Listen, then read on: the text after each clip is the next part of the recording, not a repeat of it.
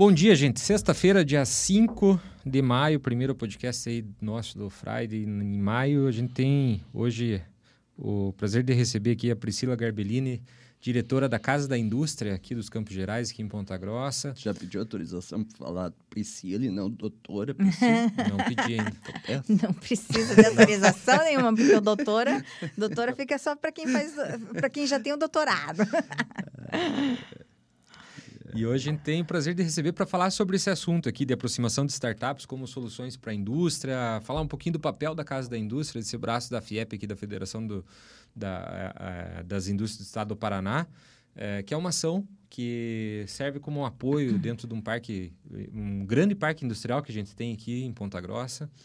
E é uma honra poder recebê-la aqui, poder falar desse assunto que também faz parte do cotidiano da, da Imbix e, e a gente é, trocar algumas figurinhas e poder até esclarecer. Quem está escutando aí, a gente pode mandar pergunta aqui, a gente está ao vivo e pode passar pergunta difícil ao vivo aqui para a Priscila.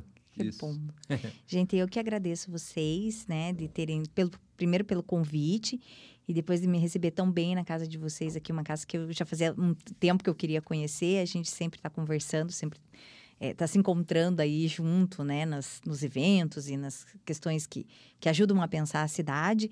Mas está sendo para mim um prazer enorme estar aqui. Obrigada. Legal. Legal. Do meu lado aqui, Luciano Doll, um dos cofundadores, CEO da Imbix. Eu estou ansioso para entrar no tema, porque o tema hoje é bom, hein? É. Aproximação. Espera, deixa eu chamar a vinheta, então. Chama a vinheta, que eu estou ansioso hoje. Luciano Doll, do meu lado aqui, co-host, e eu, Cassiano, é, cofundador, diretor da Imbix. Esdras, roda a vinheta para nós.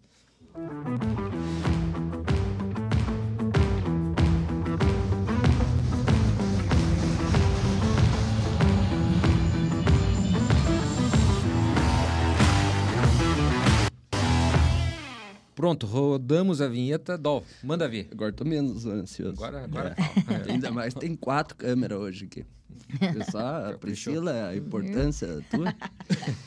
A Priscila é uma pessoa que eu falava agora há pouco nos bastidores, que volte e meia eu encontrava outras pessoas, falava, falava da Embix, né? e a pessoa falava assim: você tem que falar com a Priscila. Depois que eu recebi uns três, assim, eu falei: não, então tenho que falar com a Priscila. Uma honra ter recebido aqui. Priscila, conta um pouco de você, da tua. Primeiro, de Quem é você. É Quem é a Priscila? Essa é a primeira pergunta Isso. que a gente tem feito aí. É. Então, vamos lá.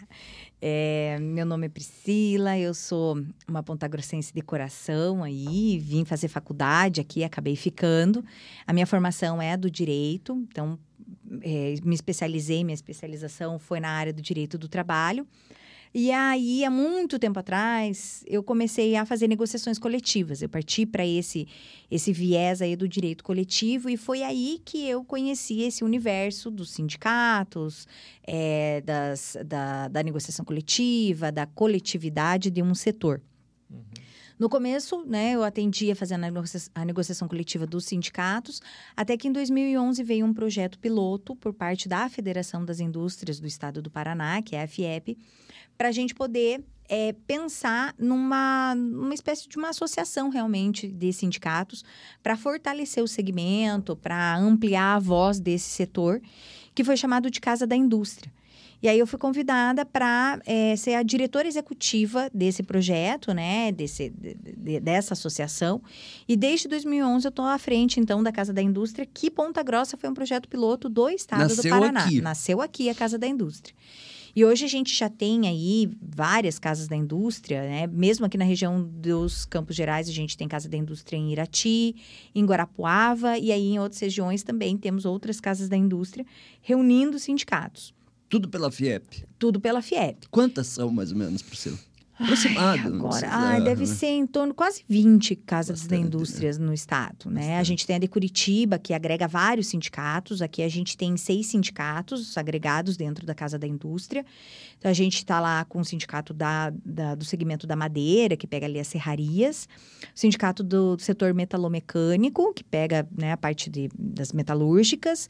É, panificação e confeitaria reparação de motores, aqui muito forte, em Ponta Grossa, mineração, mineração muito bacana, mineração não metálica, muito forte ali na região de Taiacoca, uhum. com produção de talco e de feldspato, E temos daí um outro sindicato que, que não, não ficou embaixo do meu guarda-chuva, mas que está lá dentro, junto na Casa da Indústria, que é o de cerâmica vermelha do, do norte do, do Paraná, uhum. né? Que daí trabalha com a parte de tijolos. Ah, e aí a, a, gente não, não, não representa só esses segmentos, né? uhum. né? Então, a Casa da Indústria, ela hoje representa todo o segmento industrial aqui de Ponta Grossa.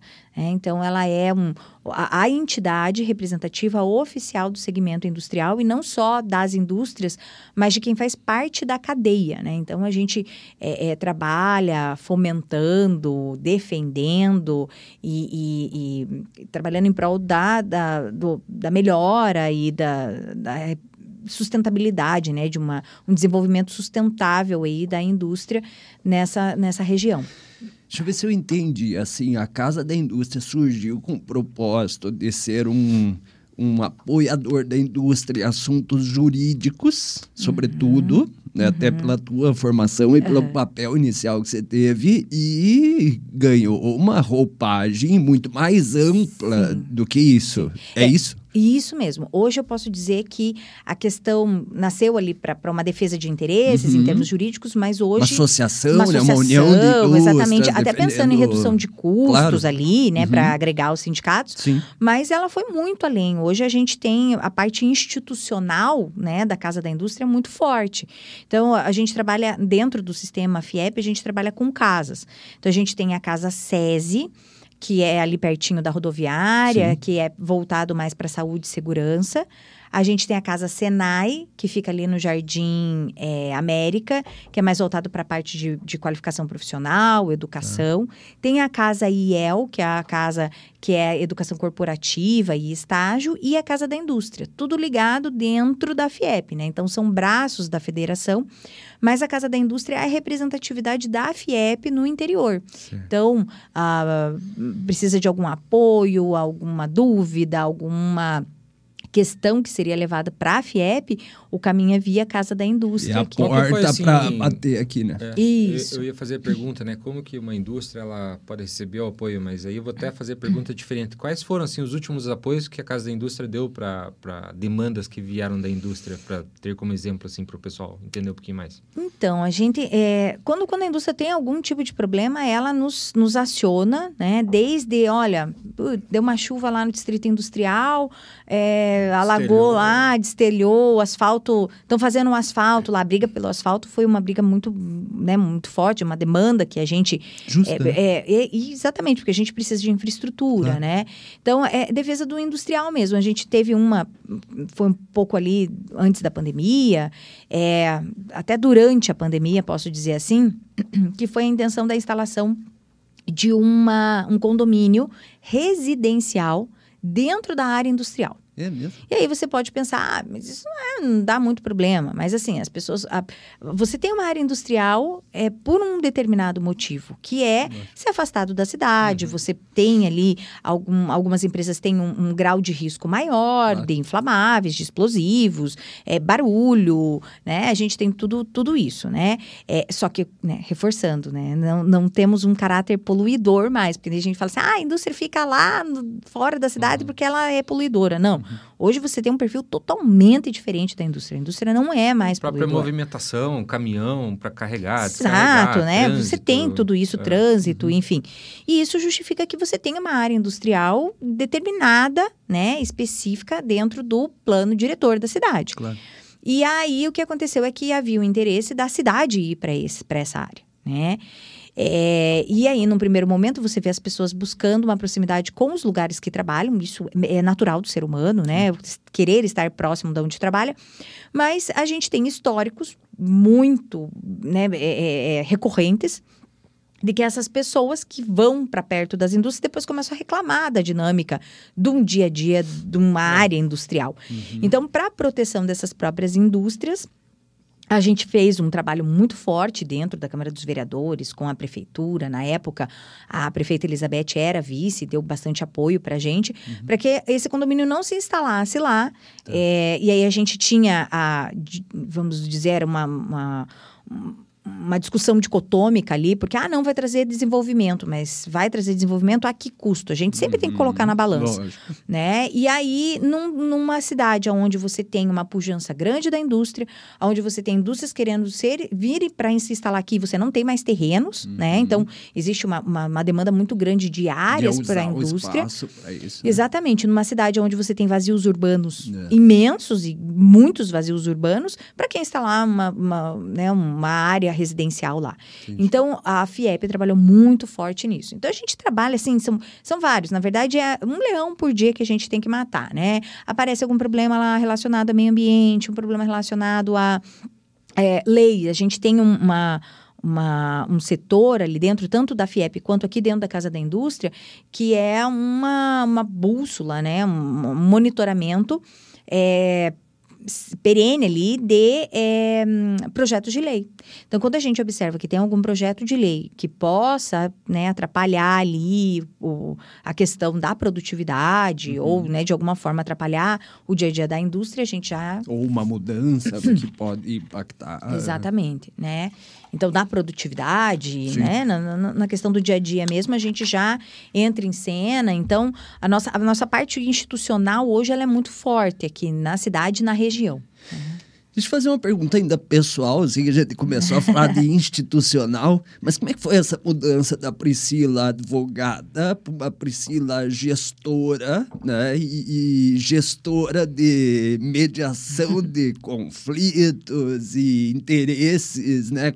Como é que é esse- essa mudança, Priscila? Ah, é- eu acho assim, eu sempre fui muito movida a desafios, né? Então, eu não. é, a- na época eu advogava, advogava para empresas, já fazia parte de, de trabalhista empresarial, mas não era coletivo e não era nessa parte preventiva. E também não era relacionado com essa parte de, de negócio, de conflitos e, e, e uma parte de gestão mesmo, né? Eu também exerço a profissão de professora universitária, então eu dou aula na área do direito do trabalho também. Vende aula. Vende Isso. aula, ó, Meu gostei pai, desse. Meu pai sempre me corrigiu, né? Ah, dou aula. Não, não. eu Ai, vendo aula, adorei eu dou, essa. dou aula. Adorei essa. Então, já há 12 anos eu vendo as minhas aulas de Isso. direito do trabalho. Então, assim, tá tudo muito ligado na, na área. Hum, Assim, é, é, é muito.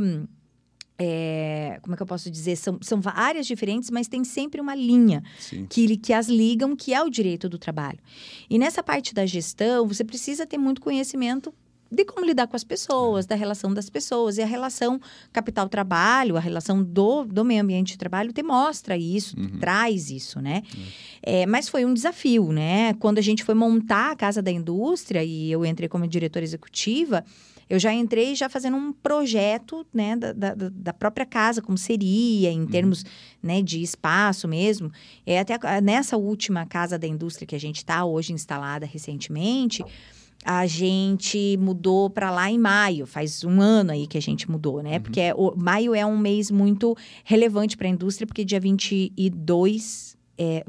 Dia 22 é? Dia 25, agora não me lembro. É o dia da indústria, mas a gente comemora o mês inteiro, né? O mês de maio é um, um mês da indústria. Uhum. E é, a gente fez essa mudança no. Te convidamos no dia certo, então. Ah, convidou no, o mês preciso. E aí a gente fez essa, essa inauguração da Casa da Indústria o ano passado. E quando surgiu o projeto da mudança do lugar, para a gente ter um lugar mais central, mais dinâmico, mais moderno, mais inovador, é, eu estava terminando o curso de design de interiores, porque eu gosto muito de desafio, assim, de aprender coisas novas e às vezes coisas muito aleatórias, assim, diferentes Uhum. Tem muita coisa a fazer, né? Você chega lá, exato, puta, lá sem fazer agora, nada. Ah, ah, vou tô fazer um curso, aqui. Vou lá aprender alguma coisa, né? E aí eu fiz o projeto, o projeto é, de design mesmo, arquitetônico ali, das, da divisão das salas e tal. Então eu tenho um carinho enorme porque falar, ah, é meu filho mesmo, né? É um Aham. projeto que é meu filho que nasceu como um projeto piloto, mas que hoje eu entro lá e falo, olha, não, eu fiz até as divisórias aqui. Que Foi- fui eu que né, fiz ali. Então, realmente, é, a gente cria um carinho muito grande. É, e assim, há um senso de pertencimento, né? Posso falar assim, não, eu sou uma pessoa que não tem indústria, mas que brigo pela indústria como se eu tivesse a maior indústria da cidade, né? Você é a mãe desse negócio, né? É, eu, eu me sinto, né? Eu gosto muito, assim, e eu acho que as pessoas, o que eu, o que eu gosto é de, de poder ter essa voz para passar para as pessoas a importância da indústria na vida das pessoas. Uhum. As pessoas, como eu disse, né, elas têm muitas vezes uma ideia de que a indústria ela, ela precariza a relação de trabalho, ela é a poluidora. É, e eu fiquei muito chocada nas últimas eleições, quando eu fui num colégio um colégio eleitoral votar, que é um colégio mesmo, né, um colégio de, estadual, e aí tinha um trabalho na parede enquanto eu estava lá esperando, né, na filinha para votar, dizendo assim, ah, sobre poluição, vamos, né, é, desenhe, é, faça um desenho sobre poluição. Todas as crianças desenharam Chaminé, indústrias com chaminé, saindo fumacinha e Uhum. então, assim, a gente precisa fazer um trabalho muito forte para que a sociedade entenda que se não fosse pela indústria, a gente não estaria aqui, porque essa madeira é fabricada por uma indústria, Tudo, né? a cadeira é fabricada pela indústria, tudo, né? Tecnologia, a própria tecnologia é fabricada Uhum, pela indústria.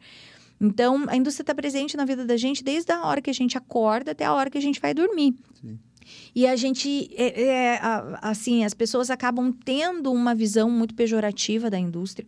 A indústria mudou totalmente. Hoje é uma indústria inovadora, uma indústria tecnológica, uma indústria que está caminhando para o 4.0, uma indústria que tem um cuidado, né? E aí a gente se conhece lá do grupo de, de meio ambiente. Então, uma indústria que tem um Uhum. cuidado muito grande com tratamento de efluentes. O que sai da chaminé é vapor. Tem gente que acha que é poluição, sabe? Então, assim, há um tratamento daquilo que é devolvido para a natureza. Então, se eu for elencar hoje, eu tenho muito mais poluição é, de uma pessoa que está na sua própria casa e que não faz a separação do seu resíduo É. do que uma indústria, porque na indústria até o refeitório é feito a separação correta de resíduos. É. Há um trabalho muito forte. Então, assim, a gente tem a indústria hoje como um exemplo a ser seguido. É, nós temos né, várias ações aí que, que estão sendo feitas. A gente está muito forte na questão de logística reversa, Uhum. também principalmente das embalagens. Então, hoje, todas as indústrias de Ponta Grossa que têm embalagem, elas já estão inseridas em programas de eh, logística reversa dessas Uhum. embalagens. Então, assim, a, a pegada da indústria mudou. Eu convido, né, a todos que estão nos escutando a conhecer, a se aproximar mais da indústria, a ir na casa da indústria para entender mais a dinâmica do nosso trabalho e da dinâmica do trabalho das indústrias de Ponta Grossa. É. Porque é, eu sou suspeito para falar, mas as indústrias que a gente tem aqui são indústrias maravilhosas. Eu, eu adoro. Ontem a gente visitou a indústria da AgroSet, né? Que é Hum, cliente e parceira nossa. né? Eu adoro visitar a indústria, assim, né? Você conhecer o processo, a tecnologia, né? a, a modernidade, a estação de tratamento de fluentes, a, a, a, a, muda, a transformação da matéria-prima, né? Você É vê, puta, tá saindo dali. É, é, eu, fico, eu fiquei ontem depois contando, assim, só com a minha esposa, por exemplo, em casa, eu falei um monte de história, né? De, puta, que, que legal, né? Então é, é, uma, Sensacional. é sensacional, né? E assim, eu- eu tenho uma, uma visão que a indústria, ela... né, a gente tem, assim, por exemplo, muitas tecnologias né, que que estão disponíveis para a gente que saíram de um desenvolvimento militar, né? A gente já escutou essas Uhum. histórias. Eu vejo a, a indústria, ela também entregando eh, formas de gestão, formas de controle, por exemplo, a separação de resíduo, né? Que Uhum. chegou na nossa casa, já estava na indústria há muito tempo, né? Como exigência legal. Então, assim, você tem uma régua muito mais alta dentro do, do ambiente industrial para muitas coisas. Sim. Desde da parte de, de- de emissão, de efluente, de resíduos, mas também para modelos de gestão, Uhum. né? É, gestão visual, por exemplo, né? A gente entra em um escritório, às vezes, de contabilidade. Você Uhum. entra lá e tem indicadores numa parede. Uhum. Da onde que veio isso? É. Veio da indústria, indústria. né? De um processo, muita herança é, é, né? do, do, do sistema Toyota de produção, que Aham. implementou uma série de ferramentas para o Lean Manufacturing. A gente está falando de Qualidade. startup aqui, já É. vamos falar disso. É. Gerou o termo de Lean Startup, que É. veio da indústria. É, então, assim, você tem a origem, né? A, você tem a, a indústria como é, uma vanguarda dentro da, da, da- parte de tecnologia, de desenvolvimento, de formas de Processos, gestão, né? de processo, né? Então, é, realmente essa, essa visão que muitas vezes até que é preciso trabalhar numa parte de sensibilização, o exemplo que se deu da escola, né? Se, asso- a- Uhum. associar a indústria a quê? Né? Muitas vezes está associado à poluição diretamente Uhum. dentro do ensino é, fundamental, por exemplo, né? E às vezes é, trans- usar isso como uma tradução de imagem justamente para para tecnologia, para processo, para modernização. Uhum. E é, isso é muito legal. Para a gente economia, para desenvolvimento claro, territorial. É interessante, porque a gente tem um projeto, e aí é, é muito legal, a, uma das grandes indústrias que a gente tem, que é uma indústria sensacional que a gente tem na cidade, é a DAF. Sim. E eles têm um projeto de levar criancinha mesmo lá para ver a produção Visitamos no caminhão. a DAF recente Ah, também. gente, É Puta, lindo, sensacional, né? É lindo a gente ver a produção deles, assim. Eu sou apaixonada. Eu falo, ai, na pandemia eu senti uma saudade daquele barulho, daquele cheiro de, de madeira, de metal, assim. Aquilo me fazia, assim, uma falta danada. E não porque eles pararam de produzir, importante falar. Porque eu parei de ir porque a empresa fechou, né? Sim, sim. Mas a, a indústria não parou nem na pandemia, porque o Sim. que a gente consome da indústria, a gente continuou a consumir.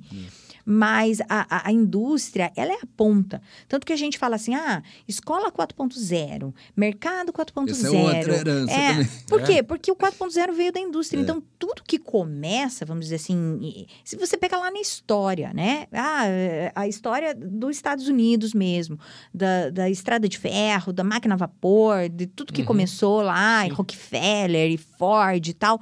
Começou aonde, gente? Começa da indústria. Uhum. Então, assim, a indústria. Hoje, né, a gente não desmerecendo outras áreas, principalmente senão o pessoal do agro aqui me mata, mas eu tenho que puxar a sardinha para o meu lado, né? A indústria, ela é a que vai puxando todo o resto da humanidade, da história da humanidade. Então, a gente vê isso de uma maneira muito forte. É, tudo que, que começa na indústria, você impulsiona e aí passa setorialmente né, para outros setores. É, mesmo a empregabilidade, um emprego na indústria acaba né, em tese ali pelos números que a gente trabalha, gerando dois empregos no comércio e três na prestação de serviço. Então, a máquina gira pela indústria, a máquina do mercado, ela começa a girar pela indústria. Representa muito, né? Muito. Priscila, o- você começou a falar de história e falou de indústria 4.0 e falou que a indústria vive um novo momento, né? Começando a entrar no tema, né, antes que o Cassiano brigue comigo aqui, é, a- a- como é que você, antes de falar de aproximação de startups, como é que você vê o momento hoje, né, em termos de, de inovação, dessa nova fotografia atual da indústria, os desafios que existem? Queria que você falasse sobre isso. Então, quando, quando a gente pensa em inovação, a gente tem dois vieses dentro da, da questão desse universo, né, desse segmento da indústria. O primeiro é a aproximação da indústria com as startups, que é o que a gente vai falar daqui a pouquinho, mas o segundo é a inovação dentro da própria indústria, né? Então, quando a gente fala em indústria 4.0, é, na verdade, é importante explicar para quem não entende, né? Por que claro. que a gente está nessa quarta geração. A primeira geração foi a geração da mudança realmente ali da máquina a vapor. Depois a gente teve a mecanização, né? Depois a gente teve a parte da robotização. Então tem muita gente que fala assim: ah, vê um robô lá fazendo um carro numa montadora e fala, Indústria ah, 4.0, né? Não é. O 4.0 vai muito além, inteligência artificial. Então, é, eu tenho uma indústria que até fui, a gente foi pedir lá em São Paulo para visitar. E aí eu falei assim: ah, você é, eu queria fazer uma visita para a empresa e tal, não sei o que. Eles falaram: ah, não tem como, a gente não tem luz na empresa. Falei, como assim não tem luz? Vocês não têm energia? Não, energia a gente tem, porque a gente trabalha com inteligência artificial, mas inteligência artificial não precisa de iluminação. A empresa é escura. Eu Falei, meu Deus, que mundo que nós estamos, né? A gente começa a descobrir muita coisa assim diferente. Falei, não, não tem por que ter luz mesmo. Eu falei, nossa, cara, nunca tinha pensado nisso. Então, é muito tecnológico. O 4.0 vai além, às vezes, do que a gente pensa naquela caixinha que a gente vive. Então, assim, ser. Só que quando a gente pensa, ah, uma indústria 4.0, uma indústria inovadora, não é só essa indústria que não tem iluminação porque só trabalha com inteligência artificial. Quando a gente fala em inovação, a gente fala em inovação de processos. Sim. E aí o Cassiano falou ali da questão do Lean Manufacture, que veio do toyotismo e que a gente implementa, e aí tem o Lean né, das startups, enfim, e, e- e tem crescido muito. A gente faz um processo de Lean Manufacture, a gente trabalha lá com consultorias de Lean Manufacture, que vão mostrando gargalos dentro do sistema de produção que podem se ter modificações e se tornarem inovadores. Então é importante a gente passar para as pessoas a ideia de que inovação não é algo mirabolante que eu É. vou mudar totalmente. Às vezes, se eu mudar um processo dentro do meu sistema e ganhar tempo, ganhar produtividade eu estou sendo inovador. Isso é lá do Manual de Oslo, né? Uma das frentes é a inovação de processos, né? Uhum. Proce é, inovação é, uma, é um conceito amplo, né? Porque a gente, é, até você falou sobre o exemplo do robô, é um bom exemplo, né? A gente fica muito vinculado, assim, puta, inovação é, é tecnologia, é robô, é foguete, é ir para Marte, é, né? Não, né? Você tem N... É, é, perspectivas diferentes Puxa, da inovação. Ó, né? Um exemplo que eu dou, assim, até às vezes em sala de aula ou né, para alguma palestra, consultoria que eu dou, porque assim, que o pessoal fica é, Ponta Grossa, hum, a gente até é, é, não sabe muito bem o que a gente tem, né? As, as, pérolas que a gente tem. Mas Ponta Grossa é uma referência no país em produção de urnas mortuárias. Caixão, caixão mesmo, que é a última roupa que a gente vai vestir. é Ponta Grossa, é referência. É mesmo? E Ponta Grossa tem uma sacada muito legal, que é de vender as urnas mortuárias em kit. Então, eu posso mandar para o Nordeste um caminhão de urna mortuária nos pacotinhos pequenininho, assim, numa caixinha pequenininha, porque chega lá, o cara monta lá. Então, ela não é, não vai o caixão inteiro, porque uhum. veja o volume Sim, de um caixão inteiro é. e o volume de mandar ele desmontadinho numa caixa com tipo, é, faça você mesmo, né? Do you serve it, e faça você mesmo, monte sua urna mortuária e chega lá, ocupa menos espaço, questão de logística mesmo. E aí a gente fez um Lean Manufacturing numa empresa aqui e a gente verificou no processo de produção que existia uma quantidade de pregos que eram colocados na urna mortuária quando ela chegava lá e que isso poderia ser substituído por encaixes. Uhum. Desenho industrial, gente. Não tem nada de, de, tecnológico, de máquina, de inteligência artificial. Desenho, puro desenho industrial. Uhum. Foi mudado o layout de encaixe da urna mortuária e ela tem lá sei lá, 5% de parafuso que ela tinha antes de ter esse sistema de encaixe modificado.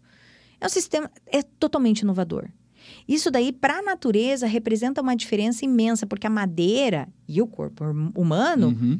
Ele tem uma degradação fácil. O parafuso ficava lá anos, né? Então, quando eu reduzo a quantidade de parafuso que vai numa urna mortuária, e eu trabalho com um sistema de encaixe que deixa esse processo mais fácil, mais barato e seguro, tá, gente? Não uhum. vai ter uhum. urna mortuária se, uhum. né, abrindo. abrindo. Extremamente seguro. Ganhou prêmio, porque isso é extremamente inovador. Então... Antigamente tinha que saber se o cara morria de verdade, né? Tinha aquela coisa de deixar dois dias e tal, sem parafuso, o cara saía mais rápido. Tem mais esse aspecto. Tem mais isso ainda, né? Desencaixava e tal. Mas, tá enfim, assunto mórbido, né? Mas é, é, é, é interessante pra gente entender que às vezes a inovação é muito mais simples do que a gente pensa. A gente é. É, faz uma coisa mirabolosa na cabeça da gente e às vezes não é tudo isso, né? eu achei sensacional essa história, viu? Que, que, é. que é assim a logística, né? Se você compactar o. Eu sabia que Ponta Grossa tinha máquina de hóstia uhum. em destaque, mas não sabia que, tinha, que era destaque em urna. Eu também, assim, é. Você sabe que eu e o Cassiano volta e meia viajamos aí e já escutamos de mais de uma pessoa isso, né? Ah, onde vocês são? Ah, Ponta Grossa. Nossa, vocês têm um parque industrial lá, super legal, né? Super bacana tal. E é aqui você falou, né? A gente deu umas pérolas que a gente não valoriza, né? O Eliton da P-Winner teve aqui é. com a gente, né? Ele o Eli falou, o, o Cassiano, é, WD-40. Ah, ele até é. brincou é. assim, é fabricado no fundo do cara. Cara, você sabia ah, disso? É, ele né? sempre fala isso. Sabia, ele né? sempre, você tá lá colocando no teu carro, tá colocando pois na tua é. porta, tua porta tá lá fazendo é, rangido. Você usa o WD-40, é daqui do fundo do Caracará. Pois é. É, assim, a gente, é engraçado porque isso já é histórico. Veja, Ponta Grossa também era referência tanto é que o Sindicato da Madeira é o sindicato de serrarias, marcenarias e tanoarias. Mas tu não fala tanoaria, o que, que é isso? Nós somos referência, agora não tanto porque mudou, mas nós éramos é, referência em produções de tonéis para é, guarda de vinho no Rio Grande do Sul. Todos os tonéis, a maioria dos tonéis do Brasil eram produzidos em Ponta Grossa. É, então, assim, historicamente, hoje já mudou um pouco esse viés, mas a, a cervejaria, né? Eu uhum. fui, né, um tempo atrás, fui para Petrópolis. Quando você entra dentro do Museu da Cerveja em Petrópolis, tem lá, início da história da cerveja no Brasil, Ponta Grossa. É Nossa, dá um orgulho danado, porque você chega lá, início da cerveja no mundo, Egito, né? início da cerveja no Brasil, Ponta Grossa, você fala, cara, eu vim de lá, é muito bom. Então, assim, é, é, é, importante aí que tá. A comunidade precisa conhecer, a Sim. sociedade precisa conhecer o potencial da indústria. E a indústria Ponta Grossense é uma indústria muito forte, é a indústria que movimenta o PIB da cidade. Hoje, Ponta Grossa, em termos de desenvolvimento, em termos de qualidade de vida do cidadão, ela é muito é, impulsionada. A referência é né, o, o impulsionamento alavancado aí pelo PIB trazido pela indústria local. Legal. E a gente falou de inovação, né, é, como uma, uma oportunidade, às vezes simples, né, é, que está numa mudança do processo, uma melhoria do produto, que não é aquele negócio disruptivo, né? Uhum. Não é, não, nem sempre a inovação, muito, né, na maioria das vezes, bem pouco provável que ela seja disruptiva, né? Vai né? ser um, é tipo ganhar na Mega Sena, né? É. E, e às vezes sozinho a indústria não consegue fazer isso, né? Dentro da equipe aqui, a gente tem o pessoal aqui, puta, temos de- essa demanda, esse problema. Pode montar um squad, pode montar um, um time de melhoria contínua, cada uma vai se chamar de um jeito, né? Mas monta uma equipe para resolver aquilo e, puxa, a gente não tem competência. Nosso negócio é setor madeireiro e a gente precisa agora uma parte de tecnologia aqui para né, para um programa de corte otimizado, não temos sozinho. Né? É uma opção, quando se fala de inovação, é, estava até um momento de inovação fechada, a gente passa para ter inovação aberta. A inovação aberta é a in- indústria levantar a mão falar, olha, a gente está aqui, está com as portas abertas para colaborar com diferentes atores que estão no ecossistema, que pode ser uma startup, que é o assunto de hoje, pode ser um outro fornecedor, pode ser uma instituição de ensino, pode ser uma- uma- uma- um grupo de pesquisa, né? E, e aí é, a gente entra no assunto de hoje, né? Que é a, a conexão da indústria com startup startup. para Como é que promover você inovação. enxerga isso, Priscila? Eu acho que é a pegada do futuro. Eu acho que esse negócio de inovação aberta é uma coisa que eu tenho batalhado bastante até para abrir a cabeça do industrial. Porque, assim, o negócio, é, até porque Ponta Grossa ele tem um viés mais conservador, em termos de perfil mesmo, né? Capital social, capital humano. É, e a gente ainda tem aquele negócio da patente, né? A patente, a patente. Eu falo, gente, esqueça a patente. Daí, a gente tem conversado muito com o pessoal da Itaipu, né? A gente tem aqui o Vale dos Trilhos, que é um... Eu acho que, assim, é o, o início de tudo, dessa mudança que a gente Sim. vai ter de, de, de posicionamento Uhum. mesmo. E falar em inovação aberta, eu acho que é o que a gente precisa trabalhar. É, então, assim, esquecer patente e trabalhar com essa, essa, essa governança realmente de, de inovação. É, eu tenho, tenho estudado bastante a questão de desenvolvimento, desenvolvimento local, e aí a gente vai para a questão. Eu tô no- sou do direito, mas estou enveredando totalmente para a área da economia. Estou fazendo doutorado, a minha tese é totalmente economia e eu estou perdendo sono, porque eu tenho que estudar Então, conceitos muito entender. básicos. É, assim. Indústria, direito, design de imóveis, economia, é isso? É, a gente faz. E ainda quero fazer um curso de gastronomia, que é o sonho da minha Inova- vida. Ah, é? E ainda vou, vou fazer. Boa. É, vinho também adoro. Quero depois, É. depois que eu terminar o doutorado, eu vou para essa área aí. Mas agora no doutorado, eu tenho estudado muito a viver um questão. pouco, vou né? viver, né? chega, né? Mas eu tenho até ali, tem, porque tem a- só fazendo um parênteses aqui, tem aquele negócio dos 7, 7 anos, né? Que a gente É. vai mudando o perfil. Setênios. Setênios, isso. Então, quando eu fizer os meus 42, que tá perto, aí eu vou sossegar um pouco, daí vou, vou passar a viver. E tem um empresário que me fala assim: sabe por que, que os empresários são, são tão longevos? Porque eles sempre têm problemas para resolver até o final da vida dele. Então, ele sempre tem projetos e problemas para verdade, resolver. Eu é falei, ai, que bom, né? Não mais pode, um- viu? Não, não vou poder parar de trabalhar porque tem umas coisinhas para resolver. Para né? resolver, exatamente.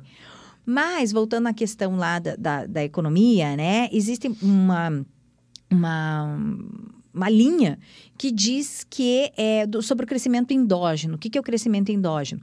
É, um, o Homer é um, um pensador, que um, um economista, que ele diz assim, a partir do momento que o Estado e que a própria sociedade privada, né, que a empresa privada investe em capital humano, em infraestrutura, em P&D, é, ele cria um círculo virtuoso.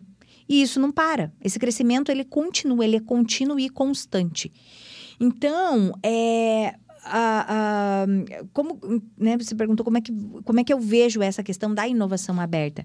A empresa ela tem que sempre se inovar, porque ela vai, isso vai virar um círculo virtuoso. Né? Então, quando eu inovo projeto, processos, quando eu estou inovando em questões de gestão, em produção, em linha de produção, é, eu estou fazendo com que minha empresa não morra, né? Uhum. É, e aí eu preciso me redescobrir, porque a empresa de hoje pode não ser a empresa de amanhã. Uhum. Quem que ia dizer que a Kodak ia ter que fazer máquina de raio-x, porque a fotografia ia acabar. Uhum. Né? Então a tecnologia muda muito rápido. E hoje, atua, é, eu, eu gosto assim, muito. O Álvaro Schaeffer ele conta uma história muito interessante que o pai dele é, recebeu uma proposta para vender uma, o seu Ferdinando, que é o nosso né, referência da indústria aqui em Ponta Grossa. Somos fãs também. Ah, uhum. somos todos, né?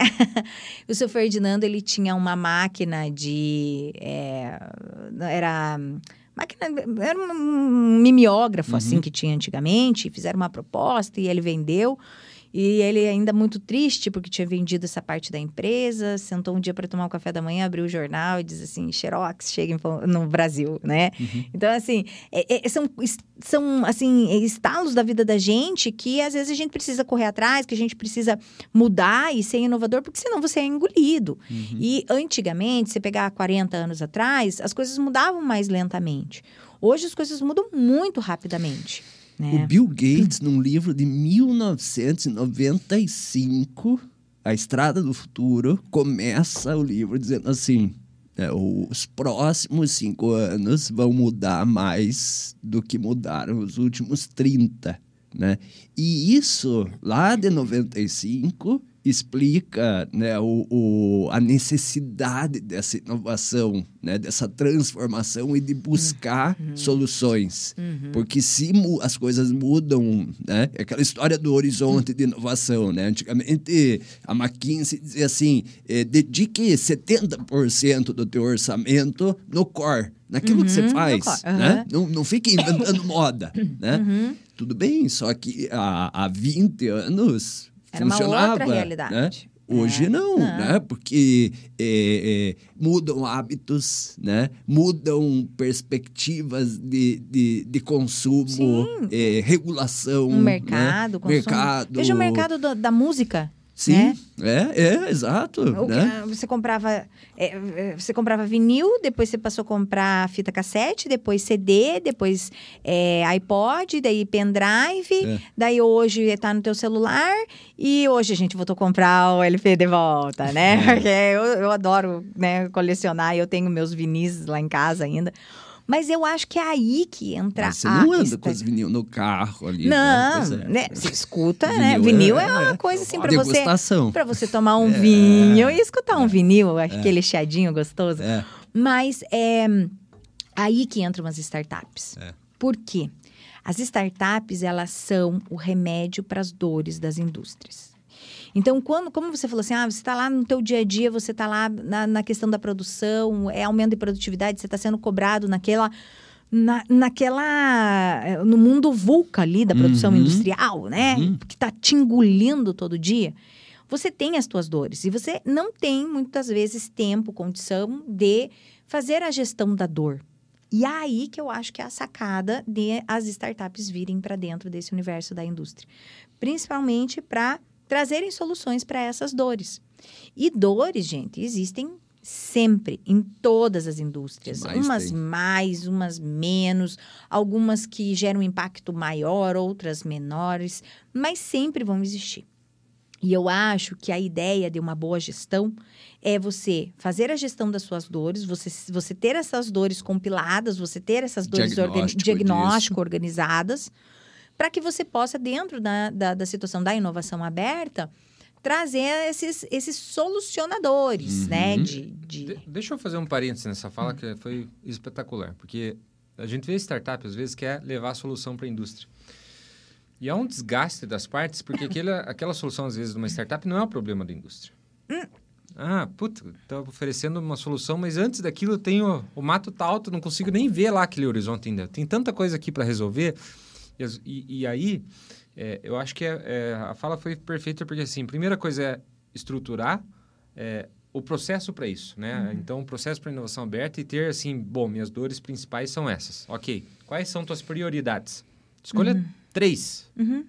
Dessas três, escolha uma. Uhum. E aí você parte para uma inovação aberta com um processo estruturado e tendo alguém do, do lado para apoiar isso, porque porque senão vira um processo que vai tomar muita energia e a chance de sucesso vai ser muito baixa.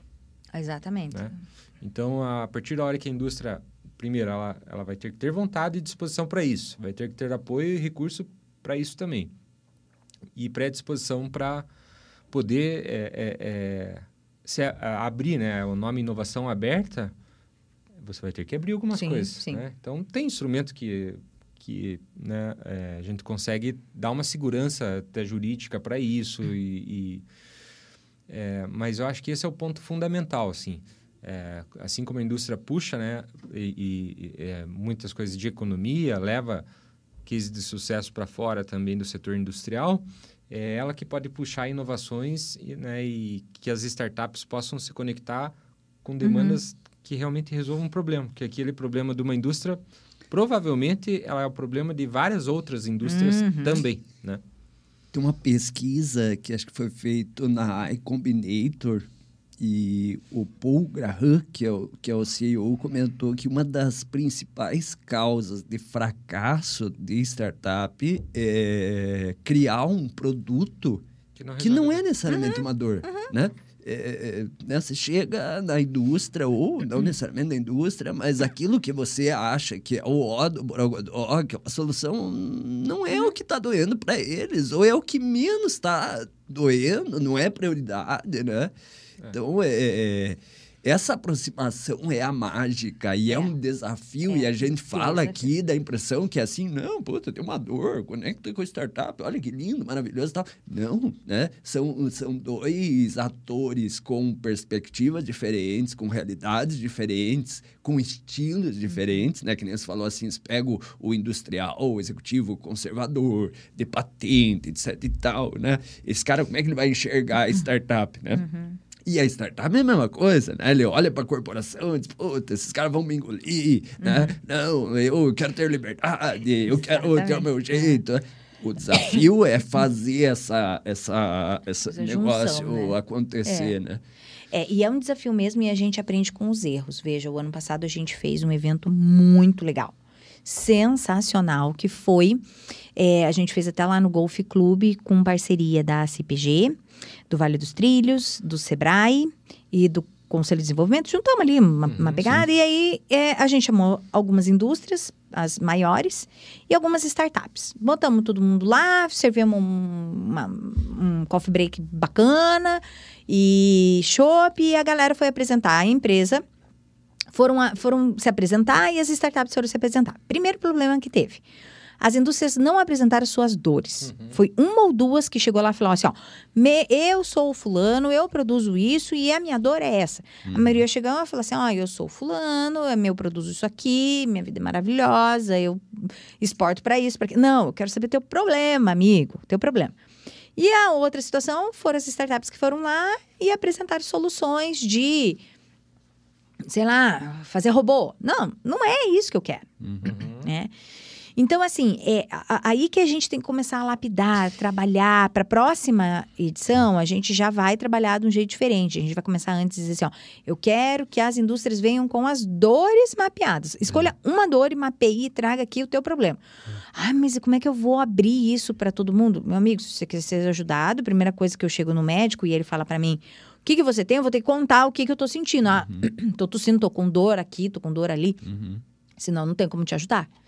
E as startups, elas têm que ir com o coração aberto e falar assim: olha, eu vou a, a, linkar com a dor. E isso, Dol, é muito importante que você falou. Novamente, né? É, na teoria, bonito, né? E difícil de praticar, Nossa. né? Porque muito. ao mesmo tempo, para pra pensar, né? Como é que o cara da indústria vai se abrir? Como é que a startup vai entender a realidade? Difícil. Agora, um ponto que eu queria tocar, assim, sobretudo, ou agora falando pro, pro, pra indústria, né? Quando a gente fala de inovação aberta, e você falou, eu fiquei encantado quando você fala inovação aberta, quando a gente escuta, por exemplo, a Priscila, a gente se olha e diz assim, puta, não tô tão louco assim, né? Nós não estamos tão loucos, né? quando a gente defende muito, assim, uhum. e ótimo, ah, daqui a pouco você fala assim, inovação aberta, uhum. nossa estamos no caminho. E aí, é, quando a gente fala em inovação aberta, é, não significa que nós vamos acabar com o P&D, nós uhum. vamos acabar com a patente, nós vamos acabar com a inovação fechada, uhum. né? Pega aí e joga fora agora a tua solução é inovação aberta, é a bala de prata. Não. Uhum. Ao contrário, como tudo na vida, né? Você traz. Né? Eu sou totalmente contrário àquelas soluções assim, do tipo, tira esse, é, coloca outro. Uhum. Né? Não, traga as duas, o melhor dos Sim. dois, né? Integre, faça as coisas acontecerem, né? Ontem, numa, numa consultoria, a gente falava assim que a, a às vezes a solução para uma dor não vem de uma startup. Uhum. Não vem. Vem do um ajuste de um processo interno, vem do estudo de um, de um software que a indústria já tem e que Isso. às vezes não tem um módulo implantado e que resolve aquela dor. Né? Não vem não, da conexão. É, é. Ou às vezes nem tem startup que resolva aquela é. dor. Né? Então, esse estudo maduro, esse olhar, né, é, é precisa existir. E para existir, nós precisamos enxergar as duas coisas, Sim. fechada é, e aberta. Isso. Né? Os dois mundos conversando. E, e, né? e deixar esse caminho aberto para é. se passear ali, né? Exato. né? E, e, isso que, você fala, que vocês falam, assim, às vezes o startupeiro tá pensando numa coisa muito louca, muito tecnológica, num negócio de produção lá no final. Não é a dor. Veja, tem uma startup que a gente lida que tá. Agora não sei se ela já foi. É, promovida, né? Como é que é? Eu, eu, não sei bem os termos, mas se ela, se ela já não está mais outra. É, se, se ela, é, eu não sei se ela, se ela ainda está incubada, mas certo. ela estava incubada na FIEP. Tá. E era uma startup que ela chipava e criou um software de um software de hum, gestão de, de, de, de um, acompanhamento de equipamentos de proteção individual. Uhum. Isso é uma dor que é transcende de todas as empresas, né? Uhum. Ela é, como é que a gente fala? Ela é trans é, trans, transaciona, ela é, na verdade, ela passa de todo, todos os segmentos, transversal, isso mesmo. É transversal para todos os segmentos. Por quê? Porque eu dou um equipamento de proteção individual para a pessoa, a pessoa vai lá, se acidenta e fala, mas eu estava usando equipamento. Não, peraí. Eu não tenho, às vezes, condição de colocar câmera, porque processo de uhum. câmera, né, sistema de claro. câmera é mais, mais caro. Mas eu posso colocar chips muito baratos, muito pequenos, na, no capacete, na bota, por exemplo, do meu funcionário. Sim. E aí eu sei que ele está usando efetivamente. Eu tenho um mapa de aonde que ele usou, que horas que ele usou. Eu tenho um uhum. mapa de utilização desse equipamento, equipamento de proteção individual. É, tem uma outra empresa que a gente. Ah, isso é um exemplo que mostra, né? É, é, qual a indústria que vai conseguir fazer isso sozinha? Né? Não faz. Você não vai parar o teu processo de produção para fazer gestão de equipamento de produção individual. É. Questão de documentos também, né? Acha, deu um incêndio na empresa, perdeu todos os documentos. É, tem empresas que fazem, tem uma startup que começou com uma startup, não sei como é que está agora também, que faz toda a gestão documental, faz a gestão uhum. documental da empresa. Sim. Então ela vai, vai digitalizar, ela vai organizar em, em, em, em, nuvens, ela vai separar ali o que você precisa, o que é para a Receita Federal, o que é para a Justiça do Trabalho, que ela te dá organizado. Para mim, enquanto advogado, isso é um sonho. Eu gostaria uhum. que todas as indústrias tivessem Sim. isso, né? Mas assim, às vezes você pensa lá no, no, no processo de produção em si, mas às vezes a ajuda ela vem em outras outras vertentes, Sim. né? Na questão administrativa, na questão de uma segurança e saúde do trabalhador. Você atira para matar um passarinho e mata outro. Exatamente. e assim, outra coisa que eu queria comentar também é, é esse desprendimento que as indústrias precisam ter. Porque às vezes eu chego para elas e falo assim Vem aqui, amigo, me conte qual a tua dor, a gente está aqui para achar solução. Eu, enquanto caso da indústria, porque Sim. nesse sentido de fazer esse relacionamento para tentar achar a solução. Claro. Aí ele chega e fala assim para mim: ah, LGPD. LGPD, eu não posso abrir dados abertos, não posso, tem que tratar dados. Veja, eu não posso te ajudar se você não, não, né, não, não me trazer. E aí não é uma questão. Eu acho que a LGPD veio também para trazer um susto muito grande. Tipo, ah, não posso mais fazer nada. Uhum. Existem vieses que, que você consegue, Lógico. dentro da própria lei de proteção de dados, de você trazer a conhecimento, porque você precisa dessa rede. Sim. Se você não estabelecer a rede, o caminho aberto da rede, uma rede de comunicação, uma rede né, que vá trabalhar isso, você não consegue achar a solução que você precisa. Então, eu acho que, assim, tem vários desafios, mas o primeiro desafio é fazer essa conexão né? É trabalhar com essa conexão, que é uma coisa que a gente tem trabalhado muito forte aí, é, junto com o Vale dos Trilhos, junto com a, o pessoal da própria FIEP, com o pessoal lá do, da, de Itaipu, para a gente quebrar esse paradigma e para deixar esse canal aberto, e agora né, com vocês também, porque a gente uhum. pretende ter essa aproximação com vocês, que claro. vocês vão para lá para nos, nos trazer esse, esse apoio é, da inovação aberta, a ideia da inovação aberta, né? O quanto é importante isso e abrir esse caminho. É. Muito, nossa, muito legal o que você está uhum. falando. E assim, uh, eu acho que os dois lados precisam trabalhar esse medo. Uhum. Porque na prática é um medo. É um medo. Né? Uhum. A, a indústria tem um medo de, de, de, se abrir, como você falou ali. Às vezes justifica isso pelo LGPD, uhum. né? É, e a startup tem um medo também né? de ser absorvido, de ter a sua ideia roubada, etc. e tal. Não, não é para ter medo? Não é. Tem que ter o medo. O medo faz parte da, da vida. Hum. Todavia, assim, não há evolução se a gente não administrar e ter ferramentas para gerir esse medo, né? A gente tem medo de, de abrir um negócio, a gente tem medo de evoluir e tal, mas a gente precisa uhum. e se imune de, de ferramentas para isso, né? Então, assim, ter um apoio da Casa da Indústria, ter um apoio da Embix, ter um apoio de profissionais que é, uhum. trabalhem a parte jurídica disso, uhum. né? E que, principalmente, é, é, crie-se um ambiente de experimentação, né? Exatamente. Precisa ter assim, ó, gente, nós vamos separar aqui um conjunto de dados anonimizados, etc e tal, né? Nós vamos separar uma área da empresa aqui para testar hipóteses, para validar POCs, né? Uhum. Pode ser, eu, a gente fala muito isso, né? Gente, saibam que pode ser que a gente gaste energia três meses numa POC, né? E, e entenda que essa startup não resolve o problema. É o objetivo né? da POC, né? É, Provar o POC. conceito. É, exatamente. É, se, se, não for isso, não é POC, né? Nós estamos, nós, é prova, prova, uhum. palavra é prova, prova, de conceito, né? Uhum. Pode ser que não seja provado, e ótimo, né? Puta, não é o caminho, já vimos que não funciona funciona, vamos para o próximo, né? Então, assim, estar aberto a isso, a né? Isso. E aí a gente recai, né? A conclusão geralmente é a mesma, né?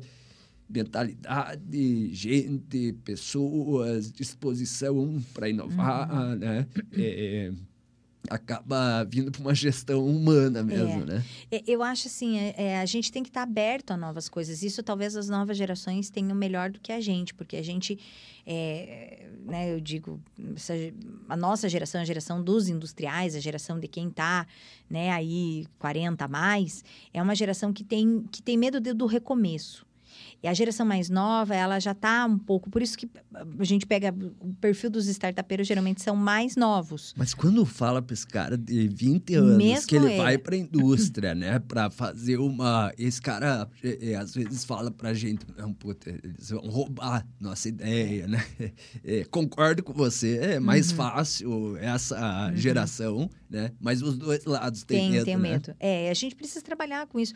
E realmente, essa questão do recomeço, né? Ah, de você não ter medo de, de ser testado, de ser colocado em prova, de, de ver se dá certo. E se não der certo, a gente pensa em outra coisa. E, e, e realmente, é, a vida é feita de desafios e de tentativas e acertos, né? É, e, e, eu acho que, que isso é uma, uma, questão que precisa ser trabalhado. A pessoa, a mentalidade, o, a, inovação, ela vem muito de, do teu aspecto enquanto pessoa mesmo, né? De deixar de lado o conservadorismo e de tentar, de tentar coisas novas, né? O mesmo Paul da, da iCombinator, perguntaram para ele assim... É, o que, que é uma característica comum das startups que deram certo, que tiveram sucesso. E ele pensou e falou: olha, tem uma característica comum de todas. Né? Quando esses caras apresentaram a solução, falaram da ideia, 99% falou assim: esse cara tá louco. Não tem nada a ver isso que ele está fazendo. Né? Que é, o, por exemplo, né, a, a O Netflix foi lá, uhum. bateu na porta da, da Blockbuster e falou: Ó, oh, tô à venda. Né? 50 milhões, vocês compram a Netflix inteira. Né? E o CEO da Blockbuster falou: não, não, vocês estão malucos, nicho, vocês atingem um público muito pequeno, não uhum. faz sentido para Blockbuster. Obrigado e até a próxima. né?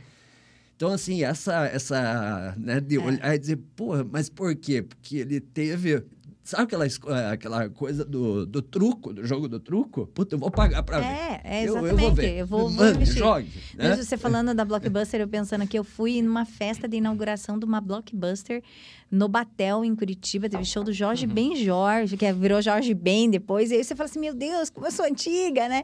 Mas veja, a Blockbuster era potência. Era assim, todo mundo, né? A gente... Eu, na época que eu morava em Curitiba, a gente ia, final de semana, ah, vamos na Blockbuster, alugar os filmes e tal. Hoje, Netflix, os streamings, é, assim, a nossa vida mudou muito. É. Às vezes a gente está ali no, na correria do dia a dia, a gente não para para ver como as coisas mudaram. E o quanto isso se deve dessas ideias inovadoras, da própria inovação, das startups, né? E de como é importante isso para a vida da gente. É. É, e aí o que, o que a gente precisa é, é, é realmente abrir esses caminhos, né? E, e, fazer essas, essas interligações, essas redes, né? E aí eu acho que vale muito a questão da governança, o que está sendo feito hoje aqui no Vale dos Total. Trilhos, né? O, o, trabalho institucional que é claro. feito, a aproximação das instituições, porque aí a gente vai até para uma questão que Ponta Grossa, uma época atrás, a gente tinha uma competitividade, inclusive, entre instituições. Sim. Que agora não tem mais. Então a gente fala, não, estamos todos no mesmo barco, todo mundo quer a melhora da cidade, o desenvolvimento da sociedade, dos, dos, dos é cidadãos verdade, e tudo mais, estamos tudo junto. Então, já incutir isso no, no pensamento da pessoa já é uma, um, uma diferença grande aí para a gente realmente correr atrás e, é, e ser diferente. É pensar o seguinte, né? As coisas vão mudar, vão mudar. Daí você faz a pergunta: você quer ser conduzido pela mudança ou você quer conduzir a mudança? De que lado você vai estar, vai tá, né? Porque, porque as coisas vão mudar, vão. É. O Henrique Visibelli mandou aqui que está muito legal o bate-papo e é extremamente difícil achar mão de obra que tem profundo conhecimento em tecnologia e em regra de negócio. Quando digo em tecnologia, não da parte de desenvolvimento, mas em aplicar em soluções reais. Né? Yeah. Isso realmente é. E eu acho que o segredo está junto, né? Você poder juntar um cara de negócio que, que tem uma experiência, que tem o feeling uhum. há 10 anos lá dentro daquele mercado tal, junto com o cara da tecnologia, né? A gente falou disso no Invix Talk, o Maurício é. falou disso sobre o insight, né? O dados, pega um painel de BI e mostra os dados, o cientista de dados vai fomentar basicamente o insight do cara de negócio que vai falar, puta, isso aqui tem sentido com essa outra variável aqui por causa disso, disso e disso. E aí você tem é o equilíbrio do meio com o fim, né? Exatamente. Você tem o meio, mas você sabe para que que é o, o é. fim desse, é. desse meio, né? Eu acho assim que uma das combinações mais perfeitas que tem é a experiência com a ousadia. Né? Então, quando você tem uma pessoa lá no, na tua equipe, vamos falar em gestão, você uhum. tem uma uhum. pessoa que é experiente, uma pessoa que vai olhar esses números, que vai ver com experiência o que, que vai acontecer e tal. Né? Você tem o, o BI, olha lá e ele vai ter o fim. Com uma pessoa que tem a ousadia de pegar isso e transformar numa coisa nova, e transformar em algo diferente, aí eu acho que é uma receita de sucesso, sabe? É. Mas realmente eu acho que a, a, a mão de obra, nesse sentido, uma mão de obra qualificada, é uma demanda muito grande da indústria, né? É. Então, assim, a gente lida ali com o Senai em qualificação, e daí até dentro de uma, uma alta crítica que a gente faz, o Senai com os cursos, com o portfólio de cursos dele tem que chacoalhar e tem que mudar, tem que uhum. botar gestão e empreendedorismo dentro dos, do, do, do né, do, do da, das emendas dos cursos Isso. que tem e fazer cursos novos, ter é. cursos que ah, hoje nem tem a profissão para isso, que daqui uns anos que vai surgir, é, né? É. Então, a área de alimentos eh, tem que, já tem que estar pensando lá na frente. Então, a gente precisa precisa estar tá se, se reestabelecendo, se reinventando, mas a, a, a, mão de obra e a qualificação, a qualificação hoje é uma dor muito forte. Enfim, precisamos chacoalhar o abacateiro, né? Exato. Porque você não termina o programa, você não vai ficar tá, o dia já, inteiro já conversando uma, aqui. Já deu uma hora Termine, aqui. Diga, terminou. Ai, que joia. Quero falar, se você está escutando a gente não está seguindo o canal da Imbix, ajude nós, né, Redon? Ajude a gente aqui, né? Para seguir aí toda, toda sexta-feira chega esse conteúdo que é, vocês puderam perceber, né? É super rico, é uma, uma aula aí de um MBA toda sexta-feira que, que eu e o Dolo, na verdade, sempre temos o prazer de, é. de ser aluno. Ser aluno e aprender, né? Isso aí. Faz tempo que a gente não fala, a gente vem com um, sai com dez toda sexta-feira e hoje não foi diferente. Obrigado. É, gente, quem quiser saber um pouquinho mais da Casa da Indústria, como que pode ajudar, contatem a Priscila, é, visitem a Casa Nova aqui em Ponta Grossa, que eu acho que tem, tem bastante oportunidade. Priscila, obrigado de volta aí pela participação. Foi um papo super legal, né? Com um fit bastante grande com que a gente acredita também dentro da Embix. Então, obrigado. Imagine, eu que agradeço vocês. Realmente, o convite para visitar a Casa da Indústria é um espaço físico aberto para a comunidade mesmo. Então, vão lá, tomam um café com a gente, conheço. A gente tem algumas tecnologias diferentes, a gente tem uma tela interativa lá bem legal para fazer reuniões é, híbridas, que agora, né, legal. tem muita gente que, que, veio a pegada e não foi embora, né? claro. né? E a reunião híbrida, a gente tem toda um, uma, uma estrutura lá para fazer esses encontros híbridos. É, a nosso endereço fica ali na Francisco Ribas, número 58, pertinho da Igreja dos Polacos ali. Entre a Igreja do Polaco e a Caixa Econômica, né? Isso mesmo, é isso mesmo. Isso aí. E aí a gente está de portas abertas lá e para toda a comunidade. E é importante a gente ter essa linha muito forte é, de que todo o setor da cadeia produtiva da indústria é, deve estar tá junto, deve caminhar junto, né? Então isso entra as startups, entram uhum. Aceleradoras, incubadoras, né? e, e as consultorias, né? O, a, a Inbix, então, é, é, faz parte da, da nossa cadeia, a gente quer estar muito junto de vocês mas também para que a comunidade venha conhecer o trabalho da indústria, né? E o quanto ela está presente na vida de todo mundo. E o que a gente quer fazer é sempre estar é, tá proporcionando o melhor aí para o nosso entorno. Isso aí, gente. Obrigado. Fechamos aí nosso episódio. Friday Leve, nossa agenda semanal com inovação. Valeu! Valeu, gente! Uau! Muito bom.